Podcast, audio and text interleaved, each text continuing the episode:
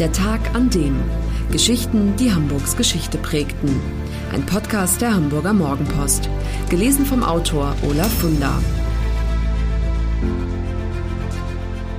Der 22. Januar 1963. Karl Dönitz, des Teufels Admiral, spricht vor Schülern in Geesthacht. Ein Skandal. Mit dem Namen Uwe Barschel ist einer der spektakulärsten Skandale der Nachkriegszeit verbunden.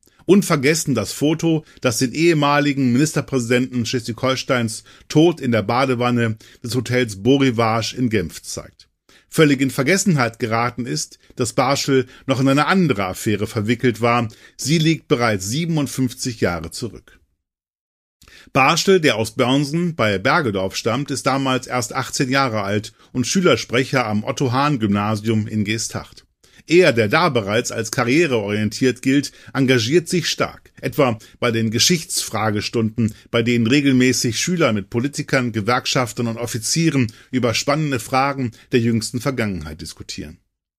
Der Gast, der am 22. Januar 1963 auf persönliche Einladung Barschels die Schule besucht, ist nicht irgendwer. Karl Dönitz, der Admiral des Teufels, Hitlers ergebenster Feldherr, der nach dem Selbstmord des Diktators für kurze Zeit dessen Nachfolger wird. Schüler berichten später, Dönitz habe bei der Begrüßung in der Schule kerzengerade dagestanden und den Lehrern auf eine Weise die Hand geschüttelt, als wären sie Angehörige einer U-Boot-Besatzung. All seine politischen Thesen kann der Großadmiral AD ungehindert ausbreiten. Dass kein Soldat wegen Beteiligung an einem Angriffskrieg vor Gericht gestellt gehöre und dass ein Soldat selbst in aussichtsloser Lage die Pflicht habe, weiterzukämpfen.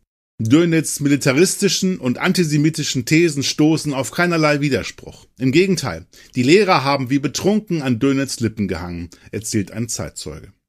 Vollends begeistert ist auch der Geesthachter Journalist Karl Mührl. Als der seinen Artikel für die Wochenendausgabe der Lauenburgischen Landeszeitung formuliert, indem er den Vortrag als Geschichtsunterricht in höchster Vollendung lobt, ahnt er nicht ansatzweise, was er auslöst.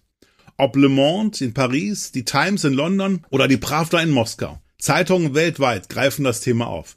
In der ARD berichtet Panorama darüber. Sogar das britische Unterhaus diskutiert den Dönitz-Fall. Immer wieder ist es ein und dieselbe Frage, die gestellt wird, wie es sein kann, dass eine bundesdeutsche Schule einen Kriegsverbrecher zu einem Vortrag einlädt. Denn genau das ist Dönitz. Nicht zufällig saß er 1946 in Nürnberg gemeinsam mit den anderen NS-Größen Göring, Hess und Speer auf der Anklagebank. Dönitz, der zu zehn Jahren Haft verurteilt wurde, trug die Verantwortung für den Tod von 27.494 deutschen U-Boot-Fahrern, die nicht mehr heimkehrten. Auf seinem Gewissen hatte er auch tausende britische und amerikanische Marinesoldaten, denn er hatte den Befehl ausgegeben, alliierte Schiffbrüchige ihrem Schicksal zu überlassen. Der Dönitz-Vortrag, er ist der Skandal des Jahres 1963. Wochenlang gibt es kein anderes Thema. Einer hält dem wachsenden Druck nicht stand. Georg Rüsen, der Direktor des Geesthachter Gymnasiums. Er springt ins Stauwehr, nimmt sich das Leben. Für Bartschel hat die Affäre keine Nachteile. Er macht politisch Karriere. Zu dem Dönitz-Vortrag hat er sich nie öffentlich erklärt. Und der Großadmiral, der tritt nicht mehr in der Öffentlichkeit auf, verbringt seinen Lebensabend in Aumühle. Als er 1981 stirbt, nehmen an seiner Beisetzung auf dem dortigen Waldfriedhof hunderte Menschen teil, darunter Kriegsnostalgiker, Kriegsveteranen, Neonazis. Und wer genau hinschaut, erkennt auch ihn, Uwe Barschel.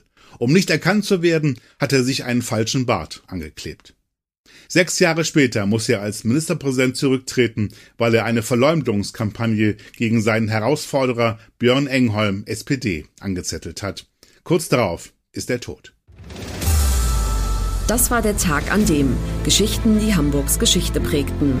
Eine neue Folge lesen Sie jeden Sonnabend in Ihrer Mopo und hören wöchentlich einen neuen Podcast. Noch mehr Historisches aus Hamburg, wie zum Beispiel das Buch zu dieser Serie oder die Magazine Unser Hamburg, finden Sie auch online in unserem Mopo-Shop unter www.mopo-shop.de.